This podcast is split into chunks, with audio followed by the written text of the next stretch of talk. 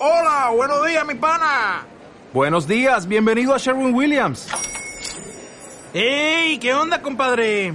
¿Qué onda? Ya tengo lista la pintura que ordenaste en el ProPlus app. Con más de 6.000 representantes en nuestras tiendas listos para atenderte en tu idioma y beneficios para contratistas que encontrarás en aliadopro.com. En Sherwin Williams somos el aliado del PRO.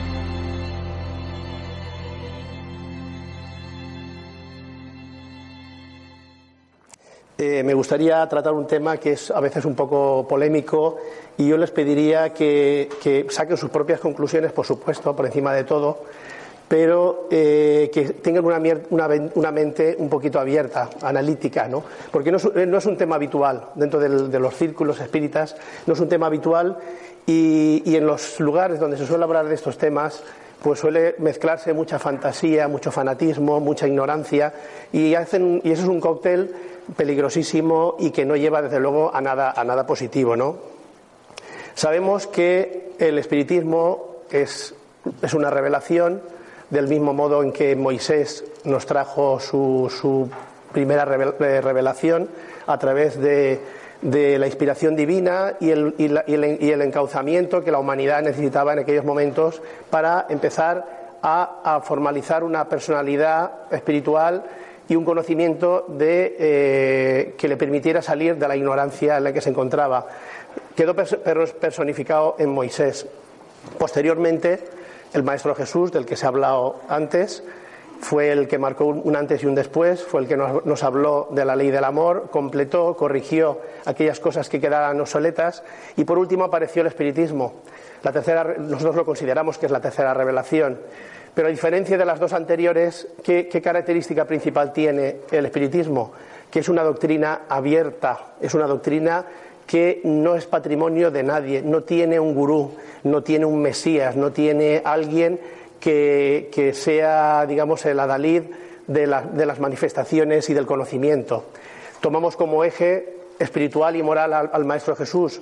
Allan Kardec fue el que se encargó de codificar y de registrar y de recoger aquellos conocimientos, aquellas informaciones que gran infinidad de medios de todo el mundo que, no se conocían para nada y que no eran ni seres extraordinarios ni nada por el estilo, él fue recopilando, analizando, estudiando escrupulosamente, fue añadiendo al trabajo del mundo espiritual, a la inspiración del mundo espiritual, le fue añadiendo un trabajo de observación y un trabajo de análisis, algo que no es patrimonio de, del señor Kardec, del gran maestro Kardec, sino que es algo, es un ejemplo que también nos tiene que servir a los demás para construir nuestras propias ideas y construir nuestros, nuestros auténticos caminos. No, no, con esto quiero decir que haya que hacer una filosofía nueva, un espiritismo nuevo, no. Lo que digo es que tenemos que aprender a pensar por nosotros mismos y no esperar a que a veces sean las instituciones espíritas o los grandes medios espíritas que, que su, su, su reconocimiento y su valor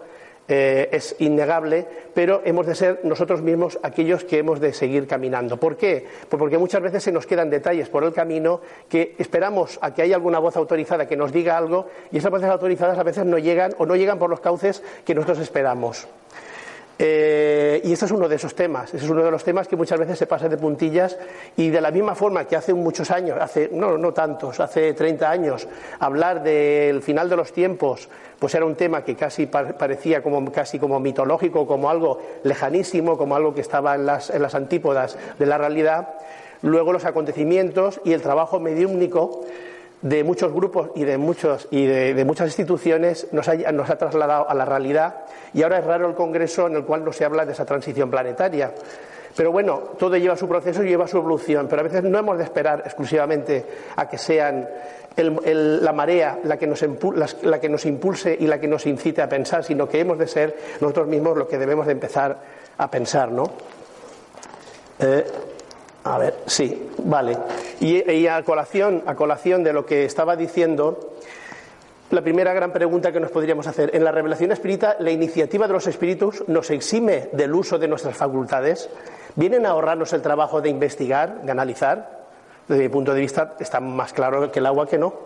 La elaboración es el fruto del trabajo del hombre. El espiritismo es la elaboración del fruto del trabajo del hombre. Nos viene la inspiración, nos viene la información, pero luego nosotros tenemos que trabajarla, ampliarla, desarrollarla. Aplicar el método experimental y la observación. Y el mismo Alan Kardec nos pone un ejemplo. ¿Qué ejemplo nos pone? Pues eh, nos pone el ejemplo de que no vinieron los seres de luz, los seres elevados, para decirnos, mira, hay espíritus que cuando desencarnan no se dan cuenta de que han desencarnado y que están todavía, que creen que todavía están con cuerpo físico. No hubo necesidad de eso.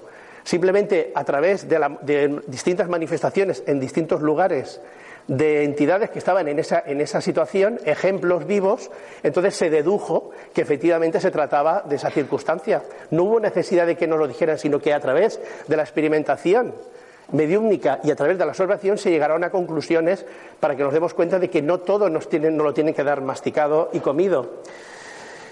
Del, eh, del, ejemplo se deduce la regla, evidentemente. Y estamos hablando, hemos puesto el ejemplo de los espíritus que quieren que estar vivos, como muchos otros ejemplos. Eh, he puesto ese ejemplo porque lo, puso el propio Alan Kardec. Pero y respecto a los, a los platillos volantes, y con respecto a los extraterrestres hay informaciones sobre, del mundo espiritual sobre, al respecto. Eh, hemos de esperar a que, a que, haya alguien, alguna autoridad, alguna institución que nos diga, no, el tema extraterrestre es esto, esto y esto y esto, y esto funciona de esta, de esta, de esta, de esta manera. O hemos de ser nosotros los que debemos analizar, porque los hechos están ahí. Los hechos están ahí. Los avistamientos ovni es algo que no es un fenómeno nuevo, ha existido en todas las épocas. Y hay épocas que parece que hay manifestaciones mayores y otras menos. Sin embargo, buena información no la hay. Pero nosotros presumimos, entre comillas, eh, sin valga la expresión, de que somos portadores de una, de una, filosofía muy valiosa, que viene con unos argumentos y una fortaleza extraordinaria que nos permite afrontar todos los desafíos que la naturaleza humana, que la vida nos plantee. ¿Por qué no el tema de los platillos volantes? ¿Es un tema menor? Yo creo que no. El buen espiritista analiza, razona, observa y saca sus propias conclusiones. Las tradiciones son como pilotos automáticos, funcionan y nos evitan complicaciones. Hemos de salir de los pilotos automáticos, hemos de salir de las rutinas.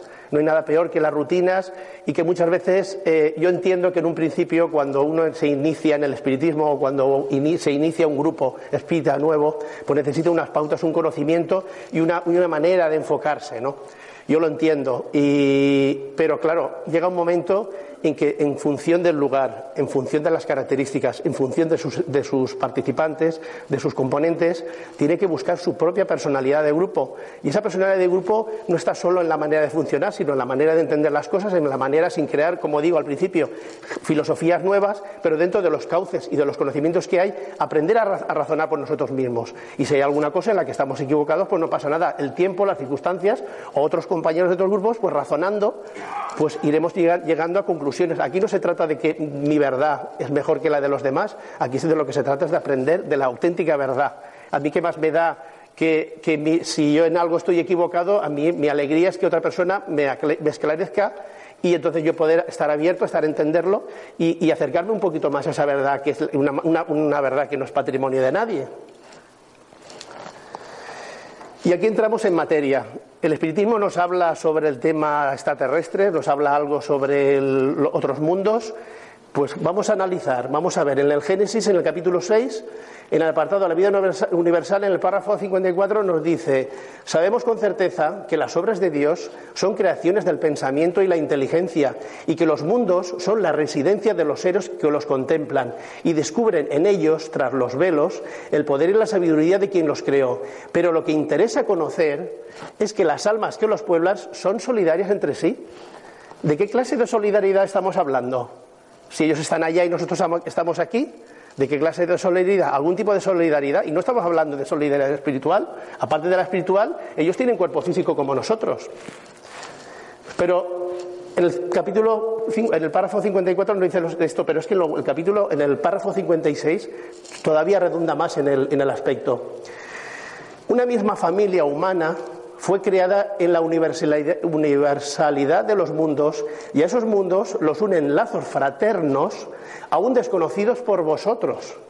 Si esos astros que se armonizan en sus vastos sistemas son habitados por inteligencias, no lo son por seres extraños unos de otros, sino por seres marcados en la frente con un mismo destino, que deben reencontrarse en algún momento de acuerdo a sus funciones de vida y se buscarán según sus mutuas simpatías. Esto es para analizarlo, ¿eh? Esto es para analizarlo, pero profundamente. Nos está hablando de una misma familia humana. No nos, está, no, nos está, hablando de una familia espiritual, nos está hablando de una familia humana.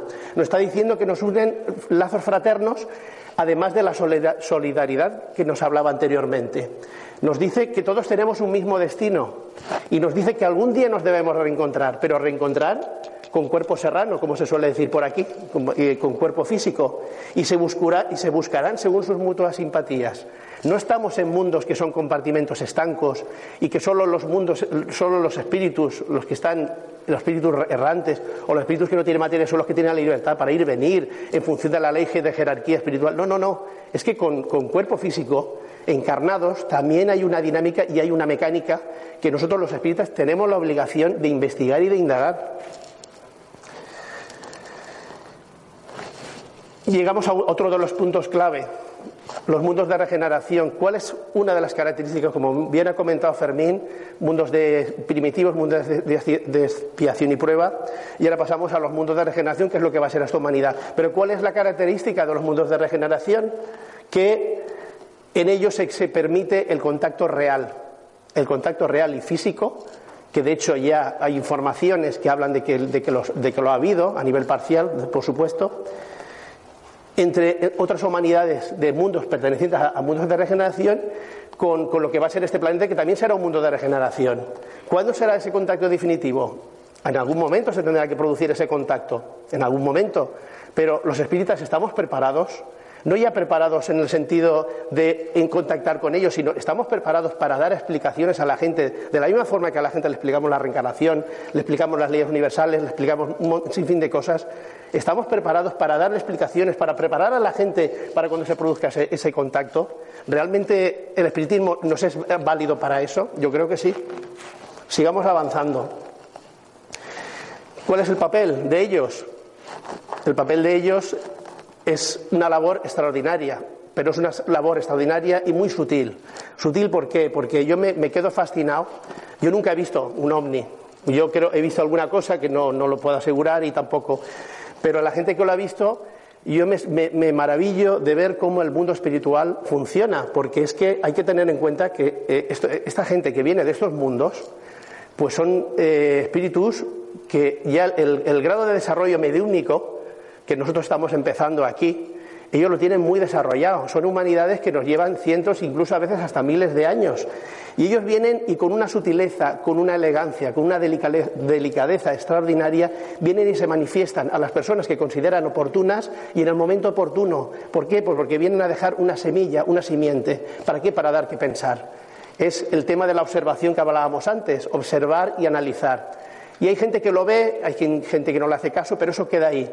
Porque lo que sí que está claro es que estas humanidades que nos llevan tanto adelanto, esa gente no está para perder el tiempo. Y esa gente no es que esté eh, que se han equivocado o que, uy, que están haciendo otro, otro, tipo de labores y se les ha escapado y, de invisibles se han convertido en visibles o cosas extrañas que nos puedan. No, no. Ellos lo que hacen lo hacen perfectamente conscientes y en consonancia con eh, el mundo espiritual superior que trabajan conjuntamente.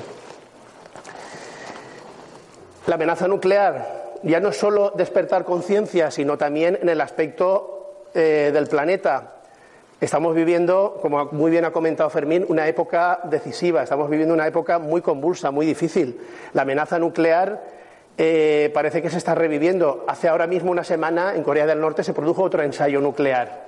otra, otra, otra manifestación de arrogancia militar de, gente que, vamos, que está años luz de entender ciertas cosas de fraternidad y, de, y que solo se mueven por, por, intereses militares, económicos, estratégicos, etcétera. Pero todas esas, esas, esas explosiones, eh, esos ensayos provocan unos daños en el planeta que son prácticamente irreversibles. Si a eso le añadimos la industria descontrolada, si le añadimos la emisión de, efectos, eh, los gases de efecto invernadero, si hablamos de, ese cambio climático que esta situación está eh, provocando y luego lo que se denomina ya como antropoceno, que un grupo de científicos se reunieron y estuvieron hablando, eh, estudiando la situación actual geológica y llegaron a la conclusión de que hemos, los hombres, el propio hombre ha provocado, ha forzado una nueva era geológica que se sale de los márgenes de, la naturalidad y que, eso, y, que esa, y que esa nueva era geológica va a dejar una huella indeleble de, por vida, según, según, estos científicos, pues claro, eso nos hace pensar que, bueno, en manos de quién está el planeta o qué es lo que hemos estado haciendo hasta ahora. Y luego también otra, otra, otro análisis y otra observación. Si el planeta lo estamos destrozando lo estamos destruyendo y esa amenaza nuclear algún día, Dios no quiera, se convirtiera en una realidad, ¿cómo va a ser este mundo? ¿Un mundo ¿Va a ser un paraíso? ¿Va a ser un oasis? ¿Va a ser un mundo de regeneración? ¿Habría, ¿Habría necesidad de ayuda externa para poder recuperar porque claro, hay gente que es inconsciente y no tiene escrúpulos, pero la gente que ha trabajado moralmente, espiritualmente y que está preparada que está reencarnando ahora o que está preparada para venir a este mundo como mundo de regeneración, ¿qué necesidad tiene de encontrarse con un mundo que puede ser, podría ser un estercolero, puede ser un mundo inhabitable, a que no es lógico? Y ya no solo eso, sino que como sabemos que todo forma en el universo una unidad, el destrozo o, la destrucción de un planeta, eso eh, afectaría al resto. El libro albedrío ¿tenemos un libre albedrío ilimitado o tenemos, o tenemos eh, límites en ese libre albedrío? Eso también es para pensar. ¿Y esos límites quién nos los puede poner? Otra de las funciones que hace el mundo espiritual, otra de las funciones es colaborar, colaborar con el mundo espiritual. Esto también se, esto, eh, se deduce de, la observación de muchos años, de grupos que han observado, que han analizado, que han estudiado, y observamos que eh, estos extraterrestres colaboran con el mundo espiritual, ayudan en el desarrollo de facultades mediúnicas, hacen un trabajo específico y también, pues, eh, también se manifiestan a través de los propios mediums. Lo que pasa es que a veces se manifiestan como extraterrestres y a veces no. Pero esto no es algo nuevo. Eh, esto es algo que ya ocurrió en la época de Allan Kardec.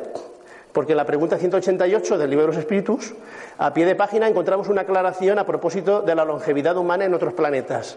Y nos dice, las condiciones de longevidad tampoco, tampoco son en todas partes las mismas que en la Tierra. Y la edad no puede compararse.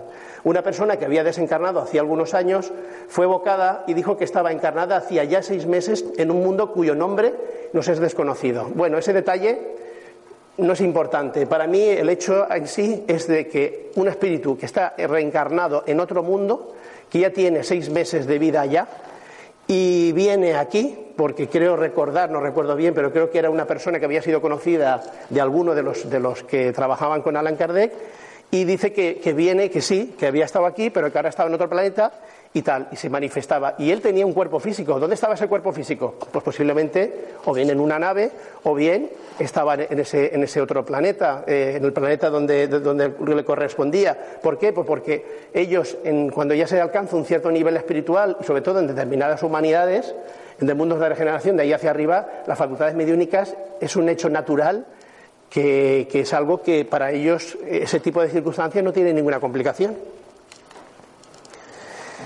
Luego está la, otra parte también, ya no solo eh, el tema de extraterrestres, de, personas eh, físicas que vienen de otros planetas, sino que también por las informaciones que tenemos están reencarnando aquí actualmente para formar parte de esa nueva humanidad espíritus eh, que, vienen de otros planetas, que han pasado por los procesos que hemos pasado por nosotros, que tienen unos conocimientos, que tienen un bagaje espiritual, científico, etcétera, y vienen a reencarnar aquí a impulsar a la nueva humanidad.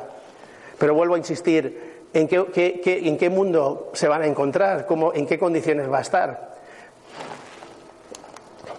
todo se armoniza y se entrelaza. Perfecta planificación espiritual dirigido por el Maestro Jesús, como ha comentado nuestro compañero Fermín. El Maestro eh, Jesús es el gran gobernador. Él fue y es el que dirige el planeta desde su formación hasta, hasta, su extinción y él es el que dirige y el que eh, coordina todos los trabajos tanto de, los seres espirituales como de los seres encarnados.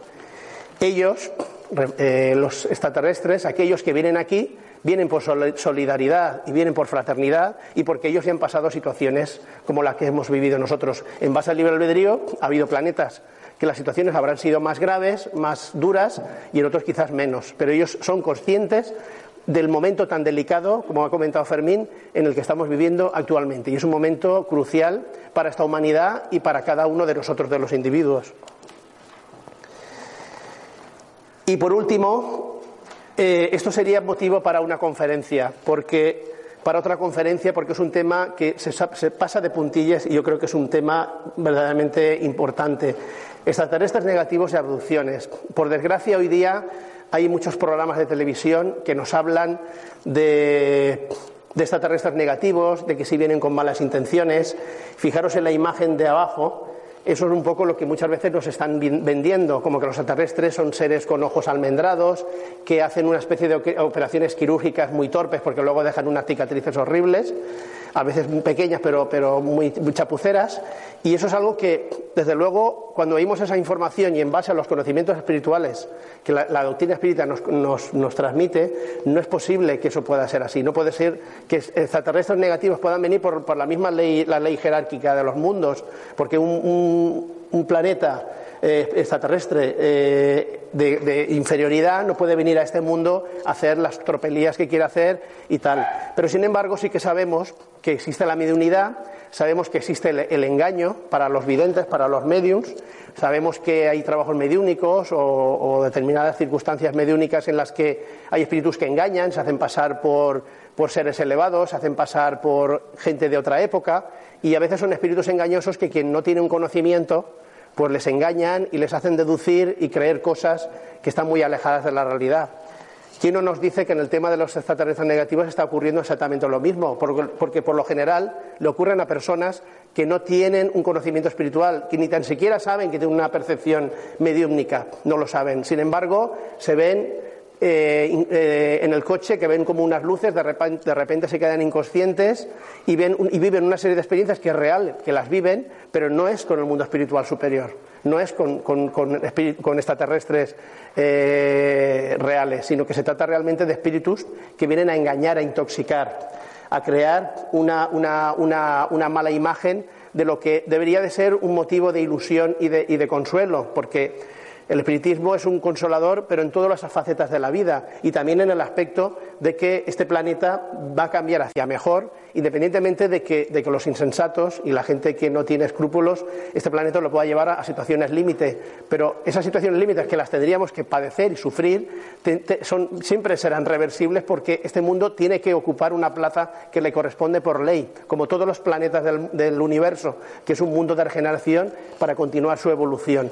Y eso es algo verdaderamente muy importante. Por lo tanto, el tema de las abducciones hay que, hay que estudiarlo detenidamente. Ya digo, sería motivo para una conferencia, otra conferencia, y poderlo, y poderlo investigar. A mí me gustaría terminar, me gustaría terminar, he traído aquí este libro,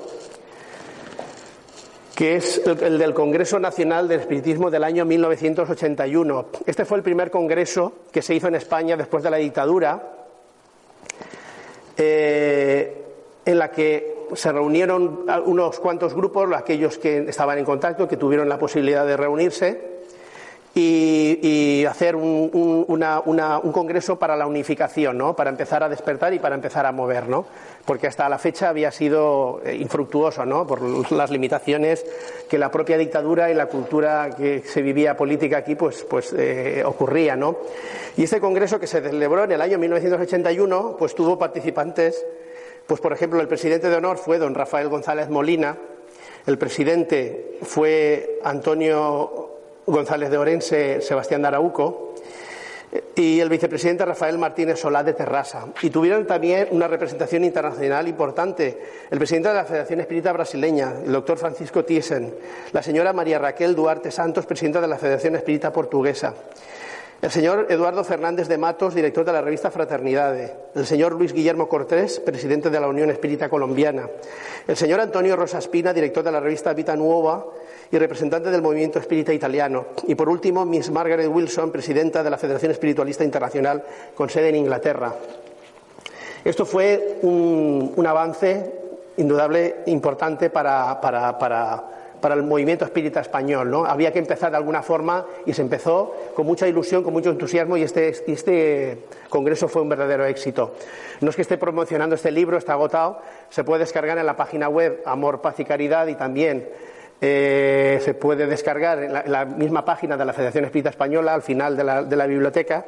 Pero ¿por qué comento esto? Esto lo comento porque ya hubo un grupo que en aquella época no se hablaba de estos temas, nos hablaba del final de los tiempos, nos hablaba de la transición planetaria, nos hablaba de los extraterrestres. Y hubieron dos colaboraciones, precisamente del grupo que representamos hoy aquí, del grupo Villena. Uno se titulaba Los espíritas ante el fenómeno ovni. Fue una, una de las colaboraciones. Estamos hablando de hace 35 años, ¿eh? cuando nadie hablaba de este tema. Y otra, y otra ponencia, otra, otra colaboración, perdón, que se titulaba Pluralidad de Mundos, que también hacía alusión al tema ovni extraterrestres. Pues bien, en la, en la... quería terminar leyéndoos un párrafo de la, de la, precisamente de la colaboración de la ponencia de los espíritas ante el fenómeno ovni. Me gustaría terminar con, esta, con, esta, con este párrafo que se expuso allí hace 35 años. Una última pregunta podemos formularnos. ¿Por qué es importante saber lo más posible sobre el fenómeno ovni? ¿No es acaso una mera curiosidad que en nada nos afecta a nosotros o a la marcha de la sociedad? A esto debemos responder planteándonos la siguiente pregunta. ¿Era importante para el hombre del siglo XIX saber lo que se escondía tras esos curiosos fenómenos de las manifestaciones espiritistas? Hoy responderíamos que sí, pues tras unos hechos intrascendentes, en apariencia, se hallaba la respuesta tan ansiada por la humanidad del porqué de la vida humana. Ahí dejo esto para el análisis, para el, estudio y, muchas gracias por la atención.